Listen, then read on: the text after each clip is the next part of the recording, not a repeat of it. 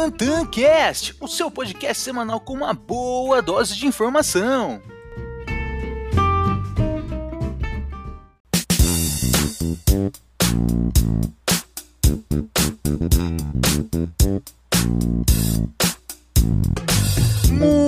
Muito bom dia, boa tarde e boa noite.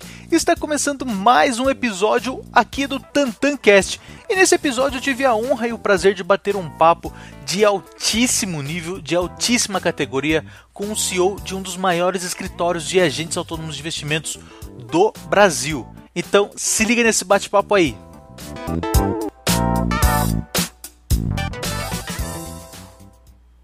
Hoje temos um convidado de altíssima categoria. Ele é CEO e sócio da Cordier Investimentos, um dos maiores escritórios de agentes autônomos de investimentos do BTG Pactual e do Brasil. E para quem não sabe também, né, eu faço parte da equipe Cordier, sou um dos responsáveis pela área de renda variável. E ao invés de eu apresentar, vou deixar que você fale um pouco. Pablo, seja muito bem-vindo ao Tantancast. Caramba, Tantan, eu fico, eu, eu, fiquei dando risada sozinho, tive na apresentação tão feliz que eu fico de poder participar do, do seu podcast, Tantancast. Eu sou fã do trabalho que você vem fazendo, não só na Cordier, mas seus trabalhos paralelos como o Tantancast. Fico muito feliz de compartilhar e de poder fazer parte disso aqui, contando um pouquinho da nossa história, da nossa empresa, do que eu acredito como caminho que é que acho sentido seguir, né? Então, obrigado pelo convite. Estou à disposição. Espero manter a atenção do pessoal pelo menos uns 5, 6 minutos, né? Porra, até, até mais se bobear. Eu que, que agradeço. Só para a gente começar então, Pablo, em 30 segundos, quem é Pablo Pinuelo? Porra, você tinha que ter me passado um script antes do, antes do podcast, né? Mas brincadeira à parte, bom, eu sou um homem 100% focado em ter um legado pessoal profissional, sou apaixonado pelo trabalho que eu faço, apaixonado pelas pessoas que eu vivo junto, não só na, na Cordier, na empresa, no meu dia a dia, no banco, aqui em casa, minha família. Sou casado, tenho, estou é, esperando uma menininha vir, tenho meus pais junto, minha irmã mora longe, então eu escolho sempre as pessoas que eu quero que estejam ao meu redor. Então esse é um pouco do Pablo. Eu sou extremamente focado em trazer um ambiente o melhor possível e competitivo dentro da Cordier para que as pessoas consigam romper limites. Né? Eu nunca acreditei em limites, não acredito ainda que existam, então prego isso constantemente. Acho que as pessoas na Cordier acreditam também nisso. Então eu sou uma pessoa que não busco é, colocar limites em nenhum dos desafios que eu coloco na minha frente. E puxando também até que você comentou, né, em relação aí a, a Cordier, puxando o gatilho, basicamente sim, para quem não, não conhece, né, quem está em casa aí nos ouvindo, é, comenta um pouco o que, que é a Cordier hoje, né, e também comentando um pouquinho o que, que é o BTG Pactual, para quem está em casa.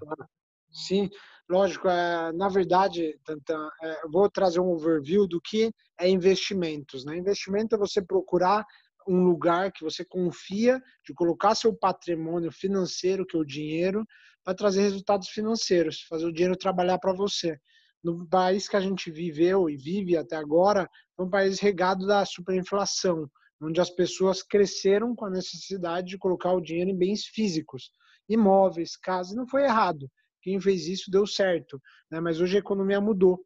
Então as pessoas buscam ativos financeiros para começar a rentabilizar mais os seus recursos, buscar uma aposentadoria, um complemento de renda e otimizar seu patrimônio. Né? E nessa busca por ativos financeiros, nós somos regados por termos do economês, termos financeiros que as próprias instituições bancárias criam para confundir as pessoas. É aí que essas pessoas encontram uma profissão crescente que é o advisor, o assessor de investimentos, que é a pessoa de confiança, é a pessoa que traz uma responsabilidade na carteira do cliente, interpretando, mostrando um pouco do dia a dia, ensinando o cliente a investir, para criar junto do cliente uma soma de produtos de acordo com o perfil dele, sendo mais conservador, mais moderado ou mais arrojado, dando retorno de acordo com o perfil dele com segurança, olhando longo prazo, olhando médio prazo, olhando um, um, prazo que o cliente tem necessidade. Né? Então, essa profissão de assessoria de investimento é aí que a Cordia atua. Cordier busca né, atuar com clientes de alta renda e corporate, trazendo essa assessoria com profissionais altamente qualificados.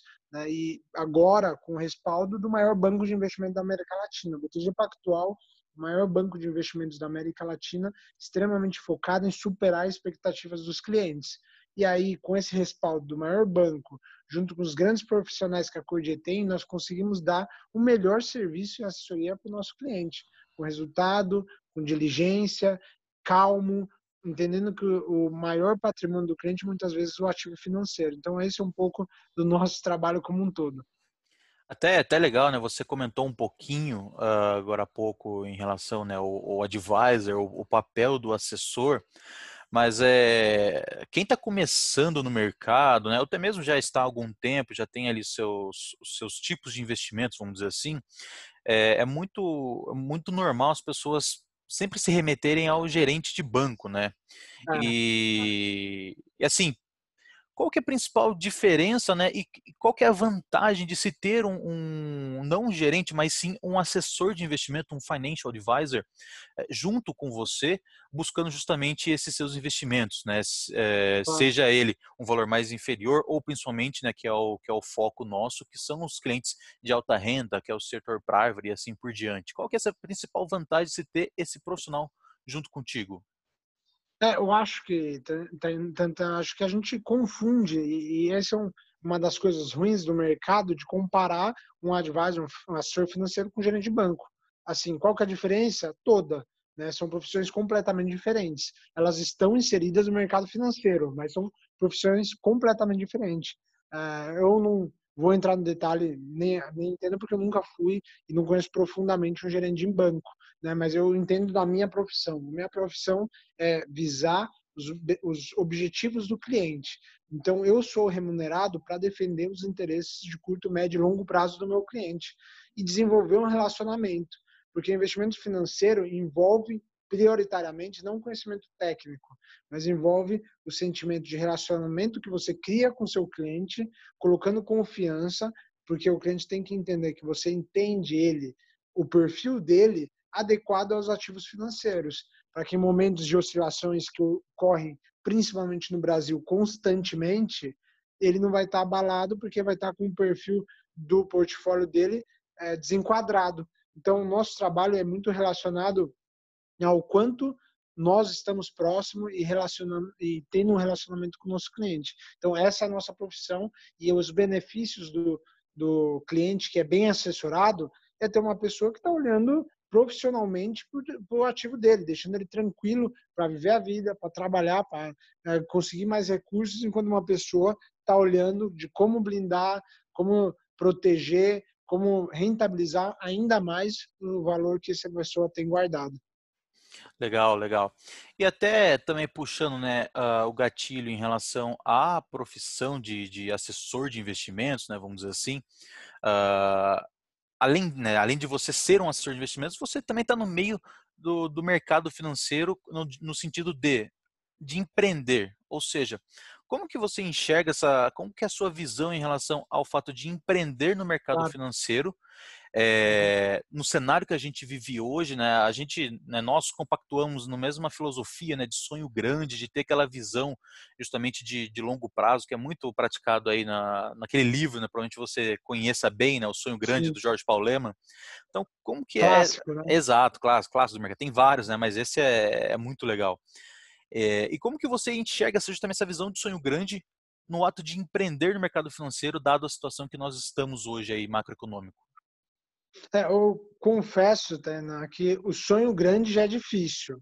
Agora, você empreender é maior ainda, porque empreender no, no Brasil, Brasil é, no Brasil é um desafio constante. Né? Eu sei que hoje vemos que talvez as pessoas ainda lutam para incentivar o empreendedorismo, mas nós estamos muito aquém da maioria dos países no mundo, principalmente os países desenvolvidos. É muito difícil empreender aqui, porque a gente tem barreiras constantes que limitam e não incentivam o crescimento do pequeno. E aí, quando você entra no mercado financeiro, né? Então, para empreender já tem essas enormes dificuldades tributárias, financeiras, incentivo, funding, que é o capital que você precisa para empreender. Essas dificuldades no Brasil têm uma carga maior do que nos outros países no mundo. Né? E aí, quando você entra no meio financeiro, meio financeiro é o que mais remunera no mundo. Né? Eu falo que qualquer esporte você tem um troféu quando você ganha uma competição. O nosso troféu no meio financeiro é dinheiro. Né? O meio financeiro, o capitalismo, é o que move tudo. Né? É o que move todas as economias, é o que move todo o sistema. E aí, nesse meio de capitalismo, você pega e eleva ainda a uma grandeza ainda maior a dificuldade de empreender. Porque quando você empreende nesse meio, você tem que ter um respaldo de um histórico profundo, você tem que ter uma história no mercado para que as pessoas acreditem em você. Então, empreender do nada, se eu falar que é quase impossível, você é mentiroso, né? Porque a Cordia é um exemplo vivo de que não é impossível, mas é muito difícil. Por isso que eu sempre acredito que no, no Brasil o empreendedorismo cada vez mais é pregado para quem é novo, mas eu prego que vale muito a pena as pessoas investirem em carreiras depois de investir, conhecer, ver, acreditar, seu cérebro ir acumulando experiência, você ir juntando capital e recurso, aí dá um passo de empreender, trazendo uma solução devido ao histórico que você tem para alguma determinada área. Não empreender por empreender, porque empreender no Brasil é muito difícil e no mercado financeiro mais ainda, né? Sim, e até é, é bem comum, vamos dizer assim, né? Uh, nós falarmos que não sabemos o presente, quem dirá do passado, ainda mais do futuro, né, no, no mercado. Então, é, a gente fica naquela aquela incerteza, aquela, aquela incógnita, que justamente no Brasil tem esses pequenos empecilhos, né? Mas, como você disse, nada é impossível. E a Cordia está justamente aí para mostrar que vem crescendo cada vez mais, mês a mês, ano após ano, e, e alcançando novos, novos horizontes, né, vamos dizer assim. E até um ponto também que acho que é legal comentar, que é em relação a esse crescimento do mercado financeiro, uh, se falando de Brasil. Uh, recentemente nós atingimos aí a marca de 2 milhões e 400 pessoas, né, CPFs cadastrados na, na Bolsa de Valores aqui do Brasil, no nosso Ibovespa. E, e qual que é a sua visão em relação justamente a esse, não vou dizer longo prazo, mas assim, mais para curto e médio prazo, como que você enxerga esse crescimento do mercado financeiro? Porque tem muita gente que acaba comparando com os Estados Unidos, por exemplo. Né? Ah, o Brasil vai se tornar os Estados Unidos né, em relação a produtos, qualidade, eh, acesso, vamos dizer assim. Mas eu, eu até, até recentemente tive também um bate-papo e eu falei justamente disso, né? O Brasil ele tem muito potencial para crescer. É, isso, é, isso é fato. Independente de qualquer cenário político econômico que nós estejamos passando ou, ou venhamos a ter, é, o Brasil tem muita oportunidade. Ele, ele vem crescendo cada vez mais, mas sendo bem sério, está bem longe de se tornar nos Estados Unidos. Então, assim, é, são realidades diferentes, são situações diferentes. É, eu queria entender um pouquinho mais como, qual que é a sua visão em relação a esse crescimento do mercado financeiro aqui para o Brasil. É, não tem como comparar mesmo, né? São dois paralelos muito distintos. Embora em termos de história, anos de países, a gente não seja tão, nós não sejamos tão distante dos Estados Unidos, mas culturalmente nós temos outro, outra história, né? Porque aqui nós fomos marcados por roubos desde a fundação do país. Né? Então, hoje no Brasil, ainda a visão de ter dinheiro é uma visão de ter vergonha. As pessoas não falam do dinheiro. Não é pregado de dinheiro nas escolas, é feio ter dinheiro, eu sou tímido, eu não falo, tenho vergonha. Né? Enquanto nos Estados Unidos ter dinheiro é um troféu. Né? As crianças sonham, crescem querendo desenvolver. Falo, pai, eu quero trabalhar no mercado financeiro, quero ter ações. O pai educa isso. Então é uma cultura diferente, né? completamente diferente. Pode ser que um dia a gente evolua para ser os Estados Unidos, eu acho improvável, porque culturalmente nós temos outro modelo no Brasil, mas que a evolução no mercado financeiro hoje ela é transcendente à cultura, isso é, é fato. Né? A economia tem se aberto, as fintechs, os bancos digitais têm trazido a acessibilidade de produtos financeiros com mais transparência e qualidade na informação para todos. Só que no Brasil nós temos um outro problema, né, a dificuldade que as pessoas têm de buscar informações de confiança.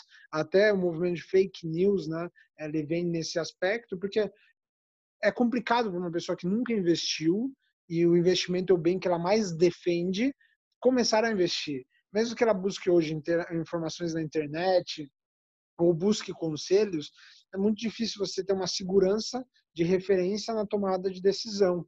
Né? Então, acredito sim que essas empresas vêm transformando o mercado brasileiro, não só brasileiro, no mundo inteiro, a, digitalização trouxe essa evolução e é por isso que esses números vêm crescendo cada vez mais de pessoas investindo na bolsa, mas eu acho que é um trabalho que não é de um esforço do Brasil.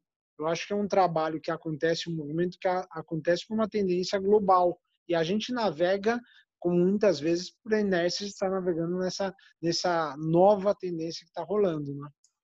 Sim, sim. E até, até eu, particularmente, né, no, nos cursos que eu, que eu ministro, né, em algumas palestras também, né, eu falo bastante justamente em relação a essa, esse acesso à informação. Porque hoje, querendo ou não, nós temos aí a facilidade de ter acesso no que quiser, quando quiser. Então, vamos dizer assim, eh, eu nem preciso estar tá acompanhando as notícias que basicamente elas chegam né, até, até nós, vamos dizer assim. Ah. Então, esse investidor que ele está iniciando, justamente, ele tem essa facilidade por meio de redes sociais, né, pelo meio da, da internet de um modo geral, de consumir muito conteúdo. Então ele abre ali um YouTube da vida, ele assiste milhares de vídeos, ele vê um, um influenciador postando alguma coisa, é, leu algum artigo, algum livro para aquele investidor que está iniciando, né, não necessariamente aquele que está na poupança, mas assim, aquele investidor que, que já deu aquele start, aquele estralo lá atrás, que ele sabe que ele precisa recorrer a novas fontes de renda, ainda mais o cenário que a gente vive hoje, né, de coronavírus, ele está aí para mostrar que eh, nós não podemos depender de apenas uma única fonte de renda e temos uma diversificação, uh, ainda mais se falando dos investimentos. Mas uma coisa que, que, que é interessante, quando aquele investidor ele está começando a, a, a, entrar na bolsa, querer investir nisso, né, buscar se expor um pouco mais a risco, buscando uma rentabilidade, ele começa a ter acesso a tanta informação que ele fica muitas vezes perdido. Ele lê tanta coisa que ele absorve tanta informação que ainda assim ele não sabe por onde começar.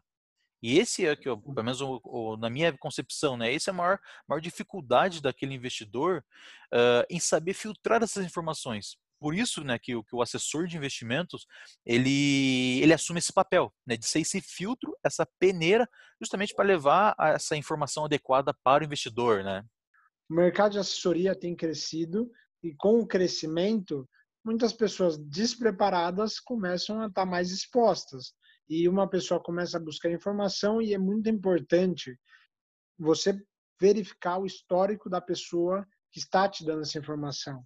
Quem ela é, quanto tempo está no mercado, quanto tempo a empresa dela está no mercado, porque realmente as pessoas, os assessores novos, talvez não sejam tão ideal ou não estão tão resguardados na qualidade de informação.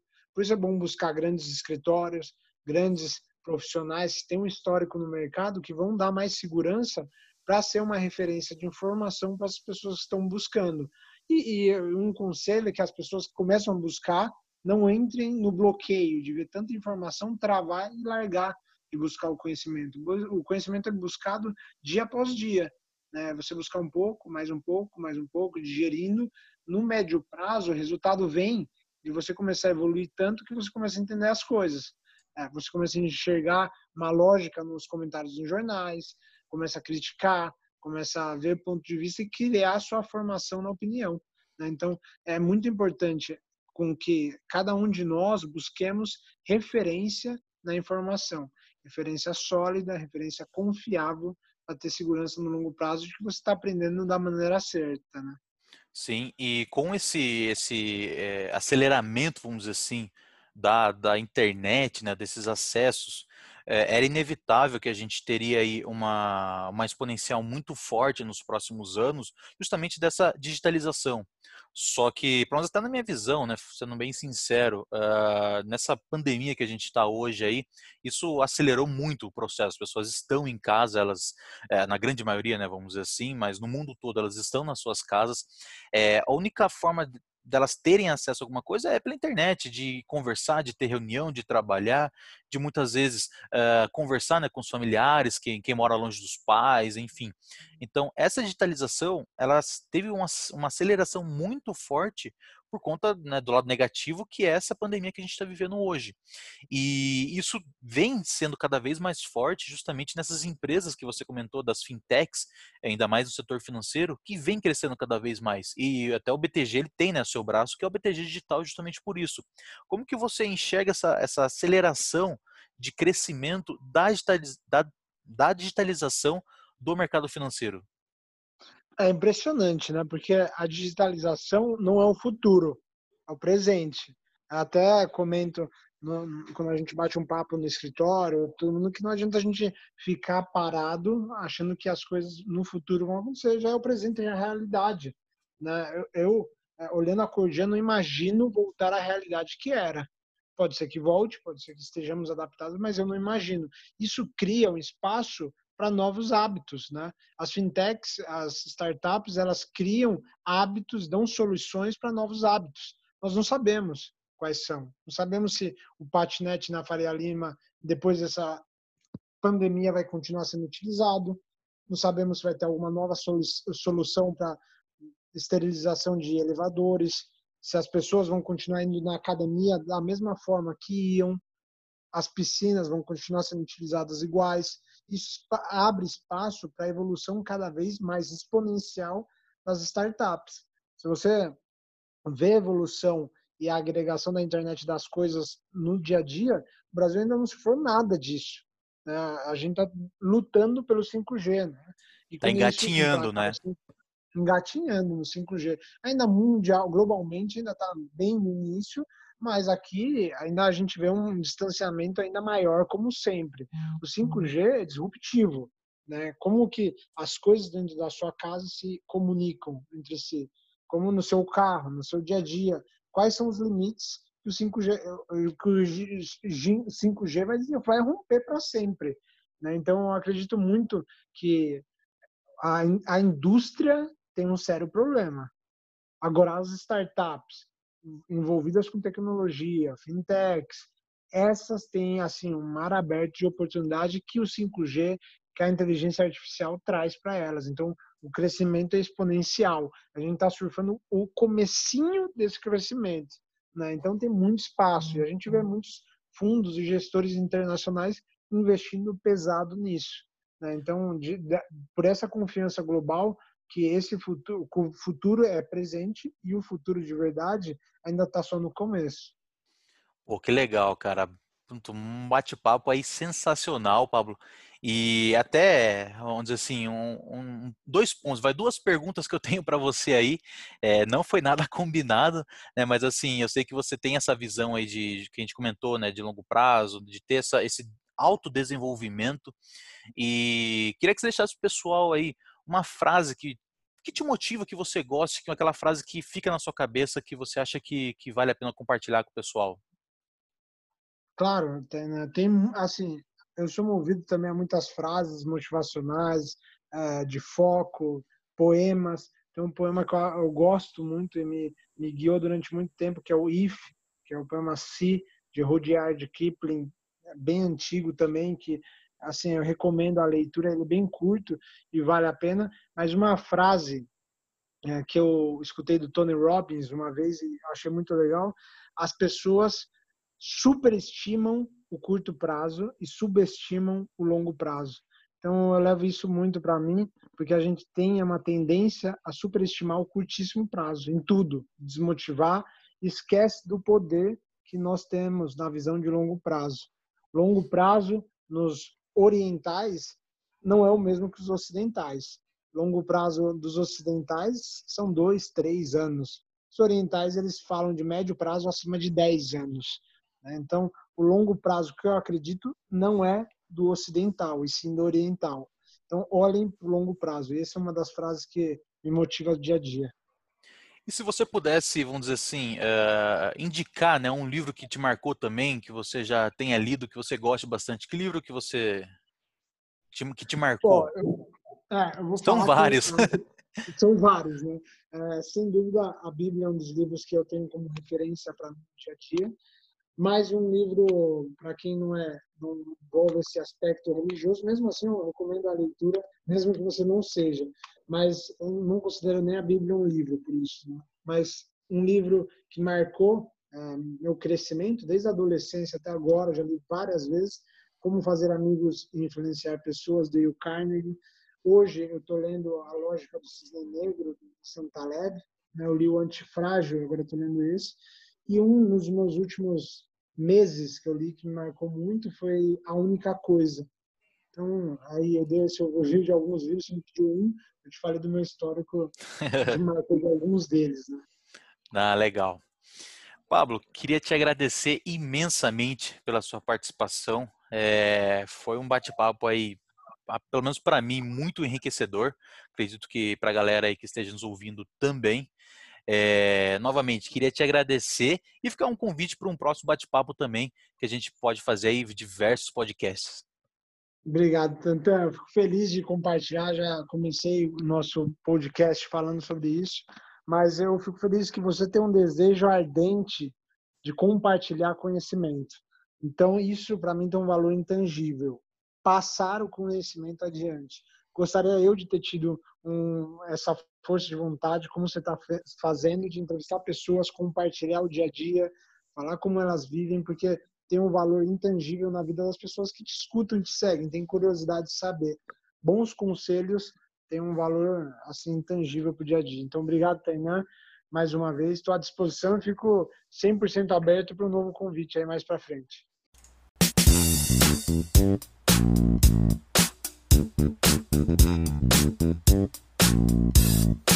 Bom, esse foi o nosso podcast de hoje. Espero que tenham gostado. Novamente gostaria de agradecer a presença do Pablo por dispor um pouquinho do seu tempo aí nesse bate-papo sensacional de altíssimo nível. Se você ficou com alguma dúvida ou quer fazer algum comentário, pode entrar em contato diretamente pelo arroba Tantan Bolsa no Instagram. Eu sou o Tainan Barbosa e nos vemos no próximo podcast. Valeu!